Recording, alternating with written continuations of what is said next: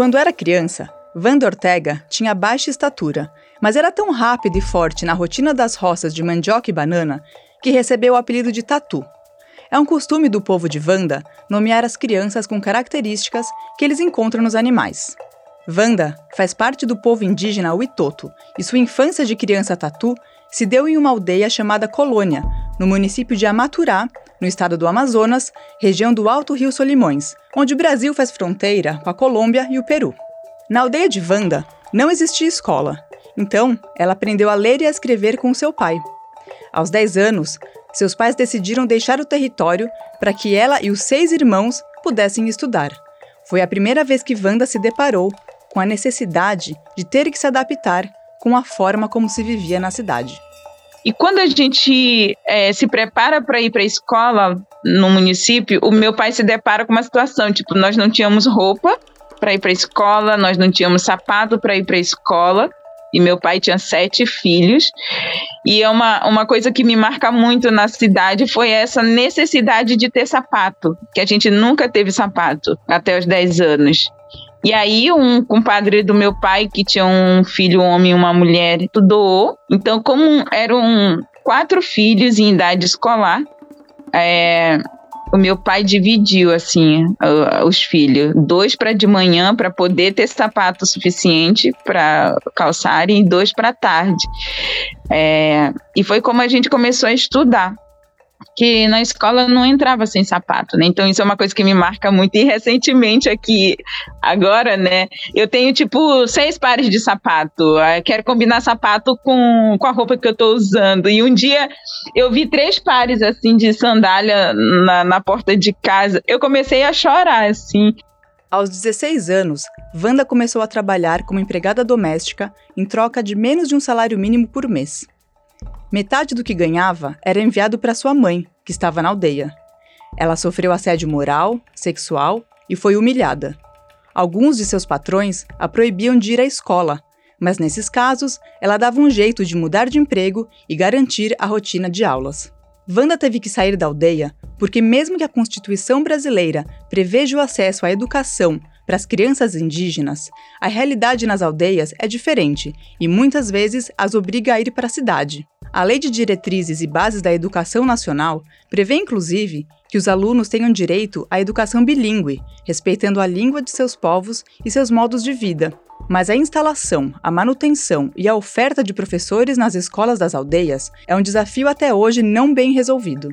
E para Wanda, a escola, mesmo a da cidade, era um refúgio. E também foi o início de sua trajetória de mobilização que se fortaleceu na universidade, quando ela, enfim, se entendeu indígena, mulher indígena do povo Witoto. Nestas eleições de 2022, Wanda Witoto foi uma entre as muitas candidatas indígenas que concorreram a cargos parlamentares. Ela foi candidata a deputada federal pelo Amazonas e recebeu cerca de 25 mil votos, mas não foi eleita. E a gente está contando a história e as motivações da Wanda mesmo assim, porque ela é uma entre muitas mulheres candidatas indígenas que passaram os últimos meses em campanha e em grande articulação, batalhando por mais espaço nas instâncias de poder e decisão do país e dando visibilidade às reais necessidades dos povos originários. Uma tendência que, ao que tudo indica, só deve aumentar a cada eleição de agora em diante. Essas mulheres, e muitos homens indígenas também, que se lançaram às eleições, fizeram história. O Brasil nunca tinha registrado tantos candidatos e candidatas indígenas na disputa eleitoral. E isso se refletiu nos resultados. A partir de janeiro de 2023, o Congresso Nacional vai receber um número recorde de pessoas declaradas indígenas. São cinco eleitos na Câmara Federal e dois no Senado. Duas das deputadas são representantes do movimento indígena, a Célia Chacriabá, eleita deputada federal por Minas Gerais, e a Sônia Guajajara, eleita deputada federal por São Paulo. E a gente está aqui nesse podcast para entender um pouco desse marco histórico, dos bastidores das candidaturas indígenas e dessa tendência que transforma a configuração do jogo político, tornando-o mais diverso e representativo do povo brasileiro.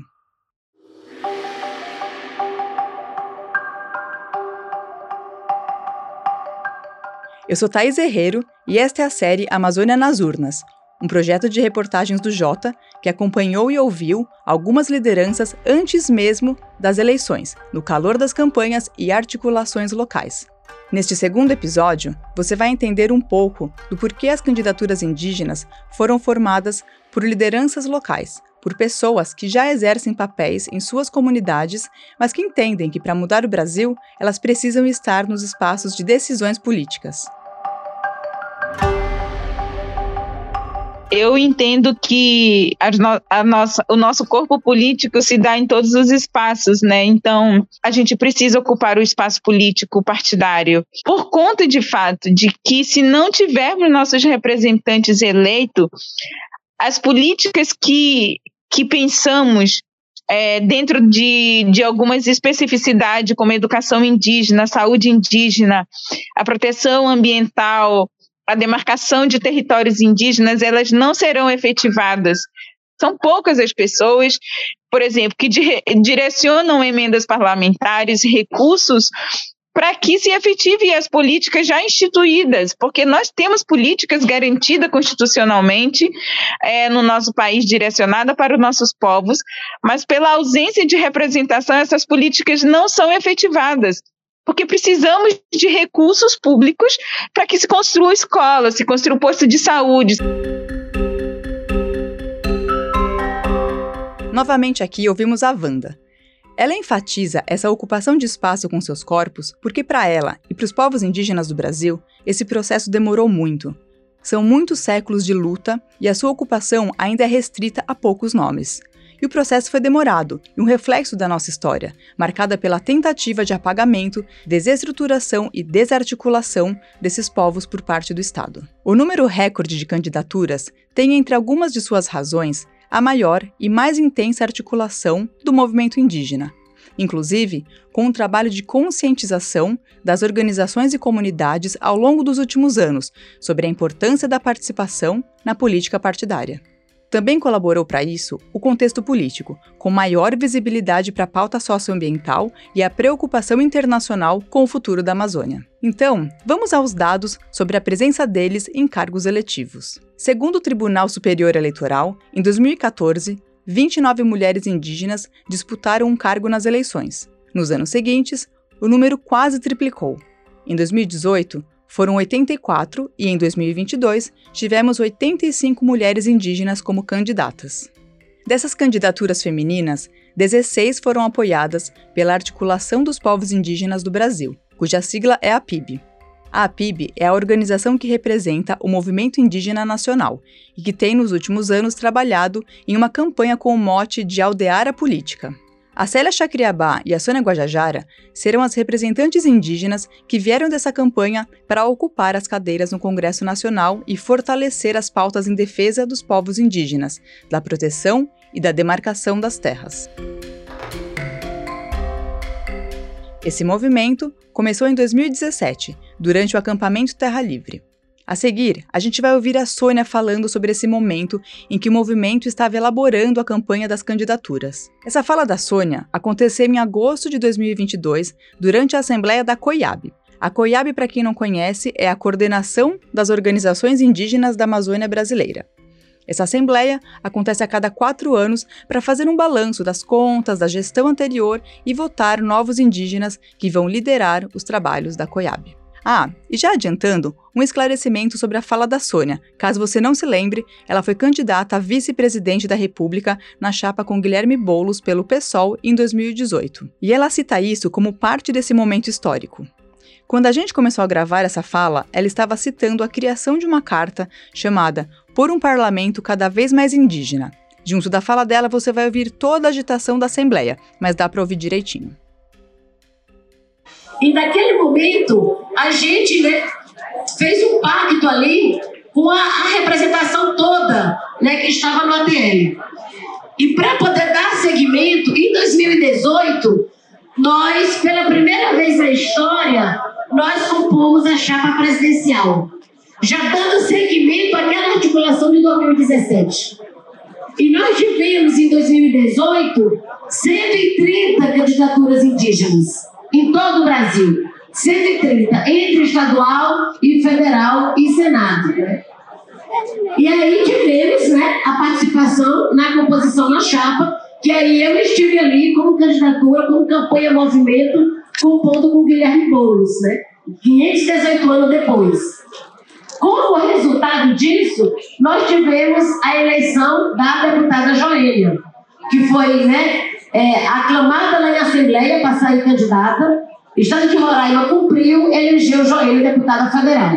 Então, Joênia foi eleita já como resultado desse processo de articulação do movimento indígena para a gente ter apresentações né, também na política institucional. E daí seguiu, em 2020, né, nós mais uma vez chamamos candidaturas indígenas para as eleições municipais. Houve um aumento de 20% das candidaturas indígenas.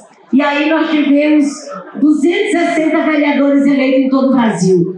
Tivemos 10 prefeitos e vice-prefeitos, e desses foram 44 mulheres eleitas vereadoras.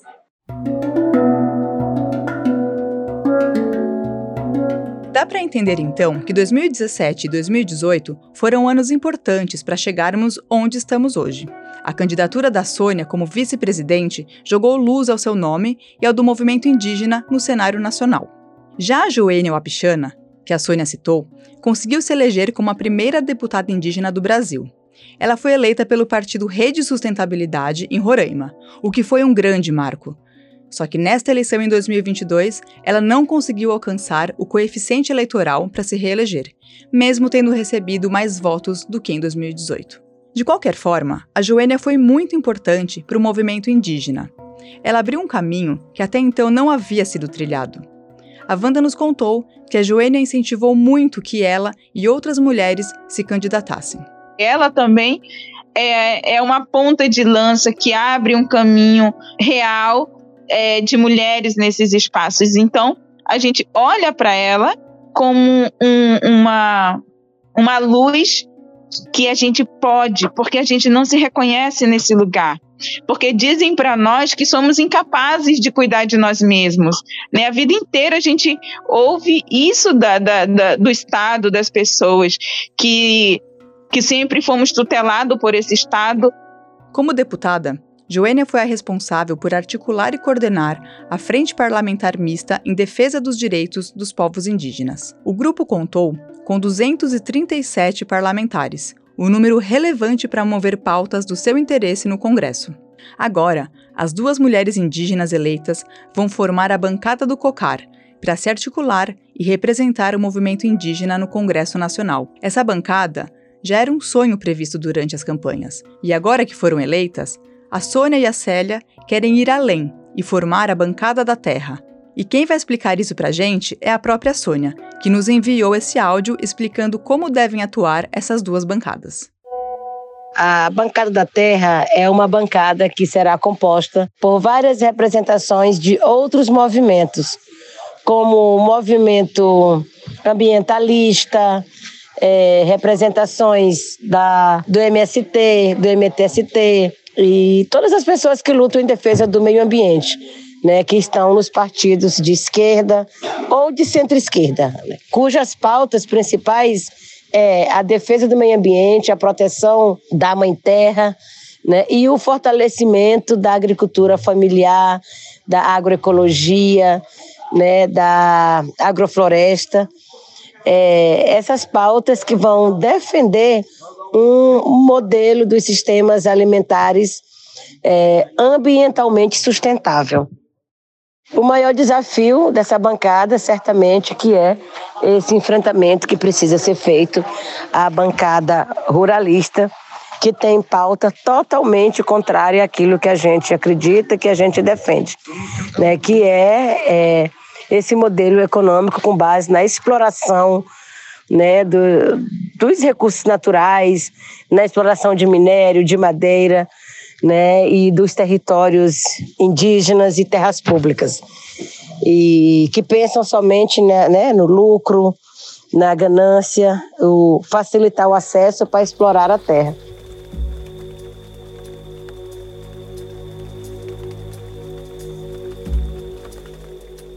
Segundo a Sônia, essa articulação da bancada da terra também vai ter o objetivo de barrar a aprovação do que chamam de pacote da destruição, um conjunto de projetos de leis em tramitação. Essas leis, se forem aprovadas, irão regulamentar a exploração comercial das terras indígenas. Um dos exemplos de exploração comercial que mais preocupa o movimento indígena é o garimpo. Se você quiser saber mais sobre o chamado pacote da destruição, eu recomendo que você ouça o primeiro episódio da série Amazônia nas Urnas. A reportagem do Jota ouviu vários especialistas e parlamentares que fizeram previsões sobre a próxima composição do Congresso e o desenrolar dos projetos de leis. E voltando à nossa pauta, a Sônia contou que essa articulação da bancada da terra já sinaliza um movimento também para as eleições de 2026, quando o movimento indígena espera conseguir ainda mais votos de seus representantes. No Congresso Nacional, nós pretendemos contar com toda a força do movimento indígena, com toda a orientação do movimento indígena, porque ali seremos apenas a porta-voz das pautas coletivas dos povos indígenas, que são defendidos hoje pelo movimento indígena organizado. E muitas pessoas têm nos procurado já para fortalecer as eleições municipais de 2000 para 2024 e também muitas das candidaturas que não conseguiram se eleger esse ano já estão se organizando para que em 2026 a gente possa eleger também as representações estadual. E, e, agora é isso, não tem mais volta, né? É um caminho que se abriu e nós vamos aumentar cada vez mais a voz indígena nos parlamentos, seja estadual ou aumento da bancada federal. E, e assim também as mulheres indígenas têm pautado muitas né, demandas, muitas pautas que é, fortalecem o protagonismo das mulheres indígenas na política. Agora que as deputadas estão eleitas, a articulação com outros parlamentares, movimentos e partidos é crucial dentro do Congresso, mas também foi importante durante as campanhas eleitorais para costurar o apoio que será dado de agora em diante. E essa foi uma das razões que levou a Sônia Guajajara a se candidatar como deputada federal pelo estado de São Paulo, mesmo sendo ela uma indígena do Maranhão. A Sônia nasceu na terra indígena Araribóia e foi se fortalecendo como uma liderança na Amazônia ao longo dos últimos anos. Ela virou coordenadora da APIB e chegou a ser eleita como uma das 100 pessoas mais influentes do mundo pela revista Time. Também durante a Assembleia da COIAB, a Sônia explicou por que quis entrar na disputa por São Paulo.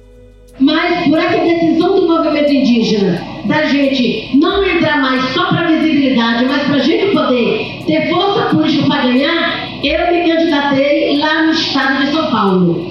Entendendo que São Paulo é esse maior centro econômico do Brasil, que inclusive onde fica a maior parte da riqueza que vem da exploração dos nossos territórios.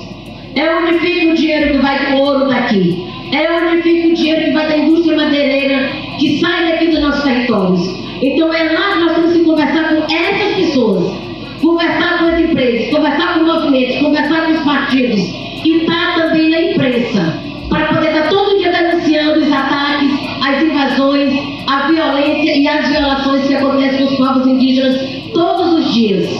Né? Continuar denunciando o garimpo ilegal que segue matando nossas lideranças, o garimpo ilegal que segue contaminando nossas águas, que segue contaminando nossas crianças de mercúrio. Continuar denunciando as invasões e os assassinatos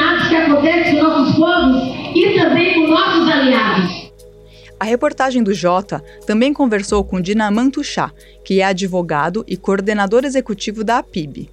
Ele falou sobre o significado do resultado das eleições de 2022 e destacou que foi uma grande vitória eleger duas candidatas mulheres indígenas em colégios eleitorais onde a pauta indígena não é debatida.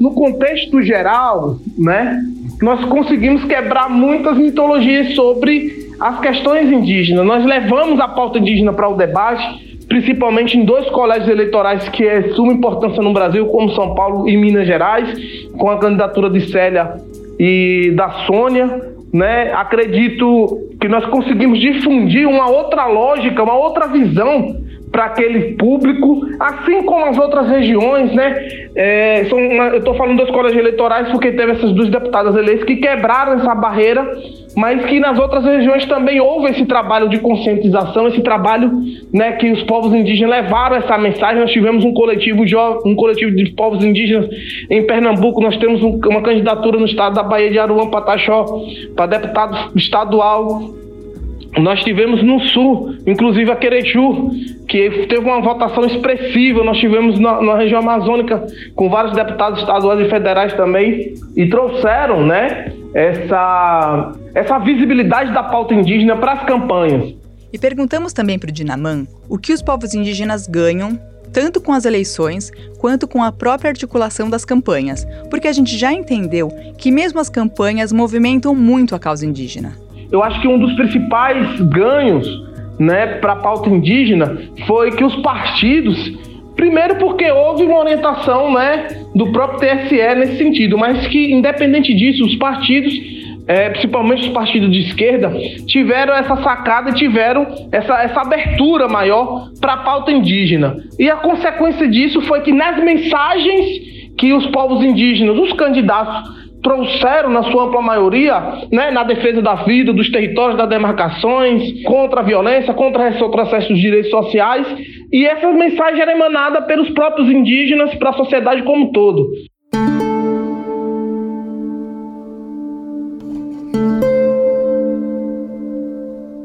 O que a Sônia Guajajara, a Célia Chacriabá e a Wanda Witoto e tantas outras candidatas indígenas que concorreram nas eleições têm em comum é a trajetória que começa com a liderança local e que se consolida conforme vão ocupando mais espaços, como as universidades ou os cargos de coordenação de associações regionais. É um caminho de liderança que parte do local, da comunidade, das vivências particulares e que vai se expandindo até chegar em lutas de mais pessoas, mais comunidades, mais povos. É uma luta coletiva. É por isso que elas criticam aqueles candidatos chamados de políticos tradicionais, que vão às aldeias no período eleitoral para prometer telhas, tijolos e gasolina em busca de votos. As candidatas indígenas defendem que a conquista do voto seja feita com propostas consistentes e diálogo com as comunidades, focando em jovens, mulheres e idosos. A Wanda tem uma trajetória que ilustra isso. Depois de conseguir completar os estudos na escola, ela chegou na universidade e hoje é auxiliar de enfermagem e professora. Um dos trabalhos que ela tem é cuidar do resgate da sua cultura e ensinar para as crianças, mantendo o modo de vida de seu povo vivo por mais e mais gerações. Durante a pandemia, Wanda ajudou a montar uma unidade de saúde no Parque das Tribos, o bairro indígena de Manaus, onde vivem 30 etnias diferentes. Pelo seu papel de liderança, ela foi a primeira amazonense a ser vacinada contra a Covid-19 e o seu rosto foi estampado em capas de jornais e reportagens pelo mundo. Por isso, é bem provável que você já tenha visto a Wanda por aí. Mas até ela conseguir a unidade de saúde e a vacina, o trabalho foi árduo. E justamente essas dificuldades despertaram nela o entendimento de que era preciso ir além da liderança local. No período da pandemia, a gente pôde compreender o quanto é necessário elegermos nossos representantes nesses espaços políticos, porque as políticas públicas elas só são efetivadas pela vontade do político representante. Então, se nós não temos esses representantes indígenas eleitos nesses espaços de poder, nós não efetivaremos os nossos direitos. A partir de todo essa vivência que eu tenho hoje, percebendo, por exemplo, aqui no Parque das Tribos, na capital, nós moramos na capital, a comunidade está dentro da capital e a pandemia inteira a gente não teve acesso à água potável direitos fundamentais, direitos constitucionais, não é garantido.